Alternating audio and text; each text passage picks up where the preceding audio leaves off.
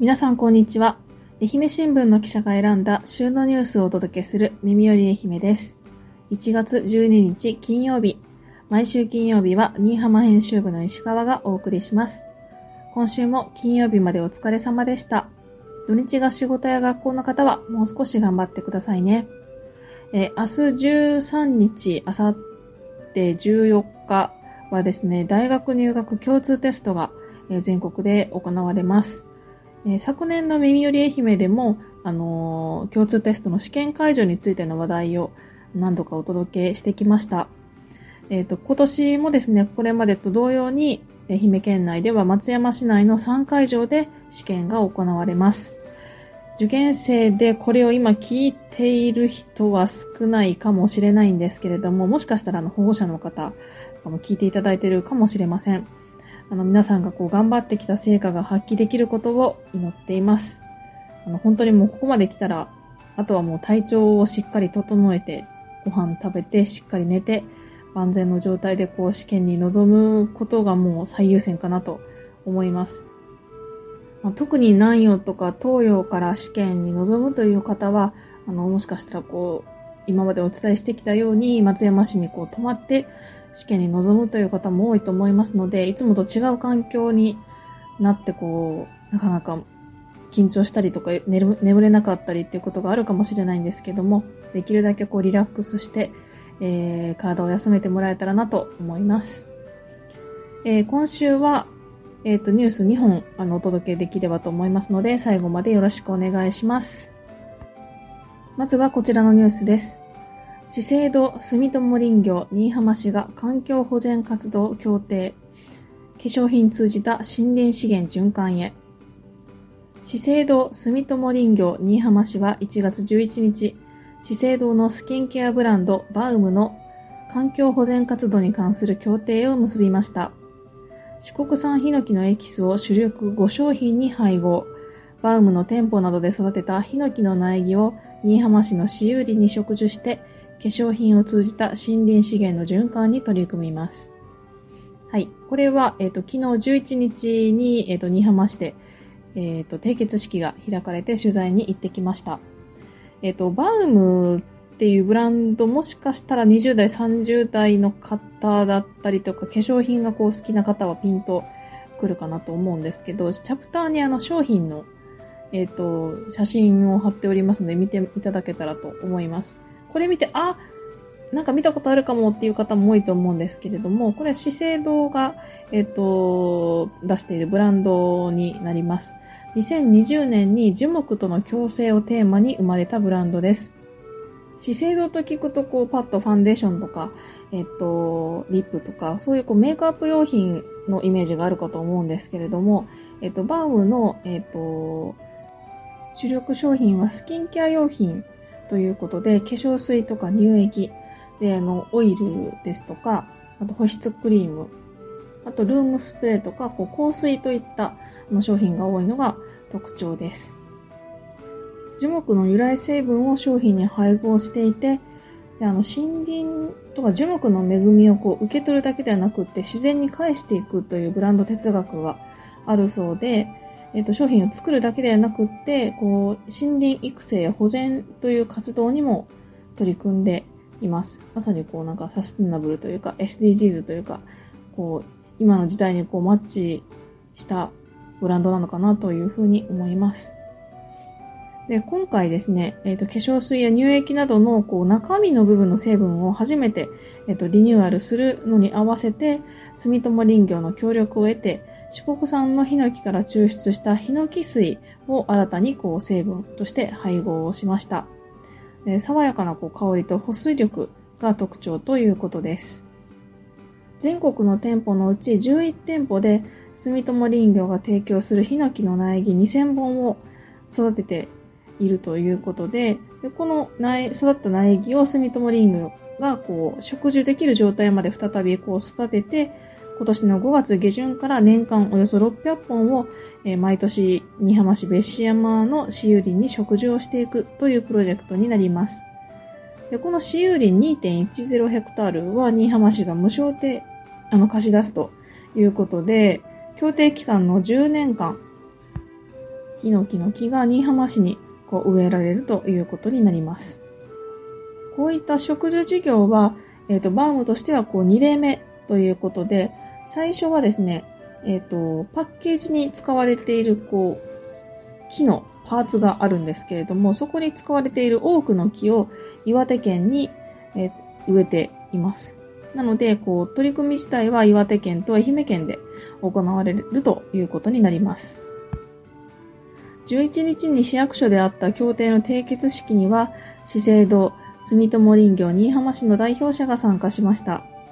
ブランドを立ち上げた資生堂の西脇あやみさんは残念ながら、えっ、ー、と、出席が叶わなかったんですけれども、えっ、ー、と、コメントを寄せています。中身と外装の両面から樹木との共生を実現でき嬉しく思います。四国のヒノキを適切に循環させ、より長い未来にわたって繋いでいきたいというブランドの思いに賛同いただき、多大なるご尽力で実現に至りましたと感謝を述べていました。協定式に参加した住友林業の中村健太郎森林緑化研究センター長は、会社の生まれ故郷新居浜でプロジェクトをサポートできありがたいです。化粧品を通じ、環境や社会の循環を一緒に考える機会になればいいと思いますと述べました。新居浜市の石川克之市長は、SDGs 未来都市として持続可能な社会の実現を目指す新居浜市として大変ありがたく心強いですと話していました。リニューアルしたバームの商品は4月の18日に販売されます。愛媛県内では、伊予鉄高島屋のナチュラルコスメ売り場で購入することができるということです。会場にはそのリニューアル後の商品があの置いてあったので、こう報道陣やこう新居浜市の関係者もこう手に取って実際にこう感触を確かめていたんですけれども、本当にこうあの香り、ヒノキの香りというのはなんかあの、本当嗅ぐだけでリラックスできるような、森林浴をしてるような、そんなこう香りがして、やっぱりこう毎日使うスキンケア用品はこう、いい香りがするとそれだけでこうリラックスできるなというふうに改めて思いました。まあ、実際にこう発売してみたらちょっと商品何か買ってみようかなというふうに思います。これがまたその、環境保全やこう森林のこう、保全につながると思うと、少しこう、そういう意味でもこう手に取る理由ができるんじゃないかなというふうに感じました。続いてはこちらのニュースです。住みたい田舎、今治市2年連続4部門制覇。1月4日発売の月刊誌、田舎暮らしの本2月号による2024年版住みたい田舎ベストランキングで、今治市が人口10万人以上、20万人未満の市のカテゴリーで、総合、若者世代単身者、子育て世代、そしてシニア世代の全4部門で1位に輝きました。1位になるのは2年連続ということです。松山市は人口20万人以上の市の総合部門で1位でした。このランキングは月刊誌を出版している宝島社が全国の市町村を対象にしたアンケートをもとに算出しているものとなります。移住支援策や医療、子育てなどに関する278項目のアンケートを実施して、587自治体の回答をもとに暮らしの魅力を数値化しランキングにしています。で、これで、えっ、と、人口規模によってこうカテゴリーが分かれているんだと思うんですけれども、人口10万人以上、20万人未満の市のカテゴリーで、えー、今治市が4部門を制覇したということになります。今治市によりますと、移住政策に加え、18歳の年度末までの医療費無償化などが評価されたということです。今治市の担当者は、移住者が地域に溶け込み、住んでよかったと思ってもらえるよう、今後も街づくりに力を注ぎたいと話しています。人口20万人以上の市の総合部門で1位だった松山市ですけれども、街づくり推進課は移住支援の制度や PR が評価されたと予想しています。穏やかな気候や人柄などのイメージ定着も要因として、今後も移住者に向けて暮らしやすさを PR し、選ばれる街にしていきたいと話しています。愛媛県内では他に今治市と同じカテゴリーで西条市が全部門2位、新居浜市がシニア世代で3位でした。ということは、えー、人口10万人以上20万人未満の市の1位と2位をすべての世代で、あ世代というかすべての部門で今治市と西条市が制覇しているということですね。すごいですね。それだけこう、すべての世代に対してこう魅力的だと思える施策を今治市、西条市ともにこう展開しているということになるのではないかなと思います。やはりこう人口減少というのがこう社会問題というか、もうこれこのままだとなかなかちょっと厳しい状態になるぞという状況の中で、こう人口を増やす取り組みももちろんなんですけれども、いかにこう自分の自治体にこう住んでもらえるかっていうところに対してもこう力を入れているような印象を持ちます。今後もこうあの移住支援というのがこう市の事業としてもこう展開されていくと思うので、そのあたりもこう今後取材で注目していけたらと思っています。はい、エンディングです。最後まで聞いていただきありがとうございました。えっ、ー、と、今週は各パーソナリティが今年の目標ややってみたいことをお話をしています。まあ、私もこう一番の目標というのはもう健康なんですけれども、もうこれ以上のことはないので、ちょっと別のことを話そうと思います。うん、プライベートのことで言うと、あの、部屋に溢れるものを片付けてスッキリ暮らしたいなと思っております。あの、私は単身赴任なので、新居浜でのこう、まあ、任期が終われば松山の家に、こう、また再び引っ越しをすることに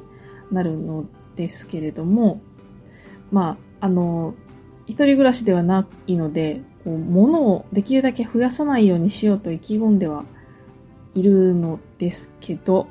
まあ、新居浜に来てからこう推し活を始めたのもあって、めちゃくちゃ物が増えてしまっている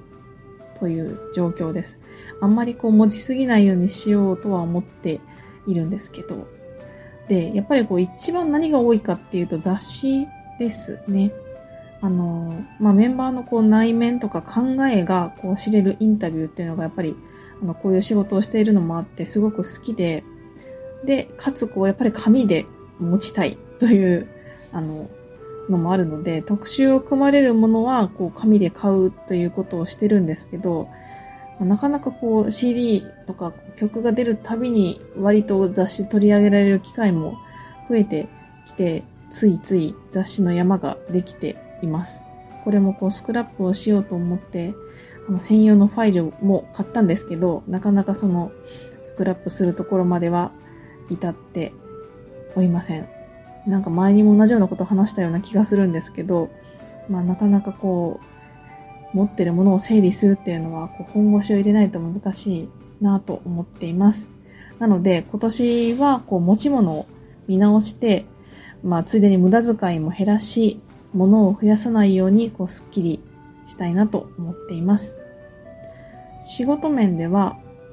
うん、2024年は結構大きな出来事が続く年になるかなと思うので、心身ともに健康で乗り切れればなと思います。あとは、こう、もう少しうまく喋れるようになりたいですね。あの、なんかあんまりこう、オープニングとかニュースでもこうニュースを読み上げる以外のところってそんなに考えずに臨んでいるんですけど、なかなかパッと言葉が出てこないことが多いので、ちょっとなんかもうちょっと勉強しようと思います。はい、こんなところです。明日1月13日土曜日はデジタル報道部の竹下瀬奈さんが担当します。竹下さんにも、まあ、今年の目標も聞いてみたいなと思うんですけど、何かこうおすすめの片付けのなんか仕方みたいなのがあったらぜひ教えてください。ぜひお願いします。えー、それではまた明日もぜひ聞いてください。いい週末をお過ごしください。今日の担当は新居浜編集部の石川でした。さようなら。